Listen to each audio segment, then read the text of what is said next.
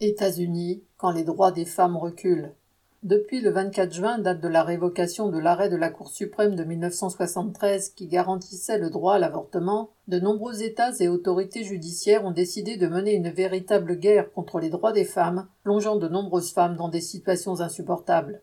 Ainsi en Louisiane, une femme dont le fœtus est atteint d'une malformation qui le prive du sommet de sa voûte crânienne n'a pas le droit d'interrompre sa grossesse. Le bébé, une fois né, ne pourra pourtant pas survivre plus de quelques minutes, mais qu'importe au juge, cette femme doit enfanter et voir son bébé mourir.